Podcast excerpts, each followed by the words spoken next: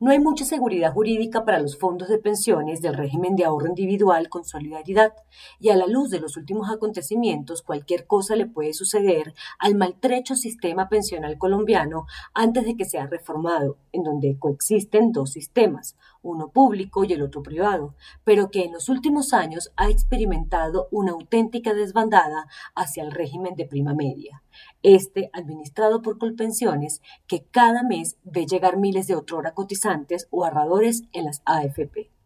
Esto se debe a la falta de información y a la creencia popular de que las pensiones alcanzadas con los privados son inferiores, que no se pueden heredar y que tienen los mismos riesgos del mercado financiero, tal como ha sucedido con la rentabilidad de las cesantías. Son muchos bulos y las creencias que están haciendo inaguantable la reforma pensional a la que las últimas tres administraciones le han venido sacando el cuerpo.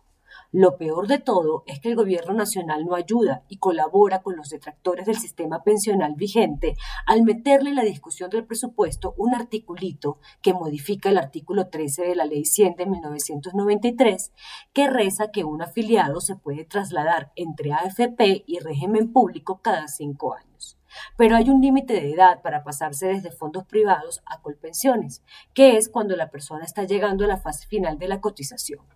Este tiempo máximo de edad es de 10 años antes de cumplir la edad para pensionarse, 62 años para hombres y 57 en las mujeres. La ventana que abrió el Ministerio de Hacienda con el articulito es para las personas que justifiquen su decisión de pasarse de las AFP a Colpensiones. Podrían hacerlo el próximo año electoral, siempre y cuando sean hombres mayores de 52 o mujeres arriba de 47 años y que hayan cotizado como mínimo 750 semanas en los fondos. Es una auténtica caja de Pandora la abierta por la cartera económica que no solo vale unos 4 billones de pesos, sino que puede comenzar el debate populista de que los cotizantes pensionales pueden retirar un porcentaje de su ahorro tal como sucedió en Perú y Chile con la distracción de que este es para recuperar la economía. No se puede olvidar que uno de los sectores dorsales en el mercado secundario y en desarrollo de infraestructura son los fondos de pensiones y que si se les socava su solidez financiera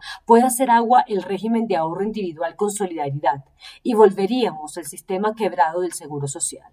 No tenía ninguna necesidad el gobierno nacional con tocar en el presupuesto este espinoso asunto que puede complicarse en medio de la agitada discusión política que se avecina. Hubo fallas estructurales al comienzo de la Ley 100 de 1993 en materia de pensiones, cuando se dio vía libre a la formación de los fondos privados. Por ejemplo, que no se reglamentó con exigencia la información precisa de los jóvenes que pensaban a cotizar, pues muchas empresas privadas y el sector público en particular reclutaron sin muchos datos desde las oficinas de personal a los nuevos cotizantes, quienes hoy reclaman que fueron empujados a un ahorro que no entendían o del cual no fueron bien documentados. Hay cosas que marchitan el sistema y una de ellas es el articulito en el presupuesto, un auténtico mico.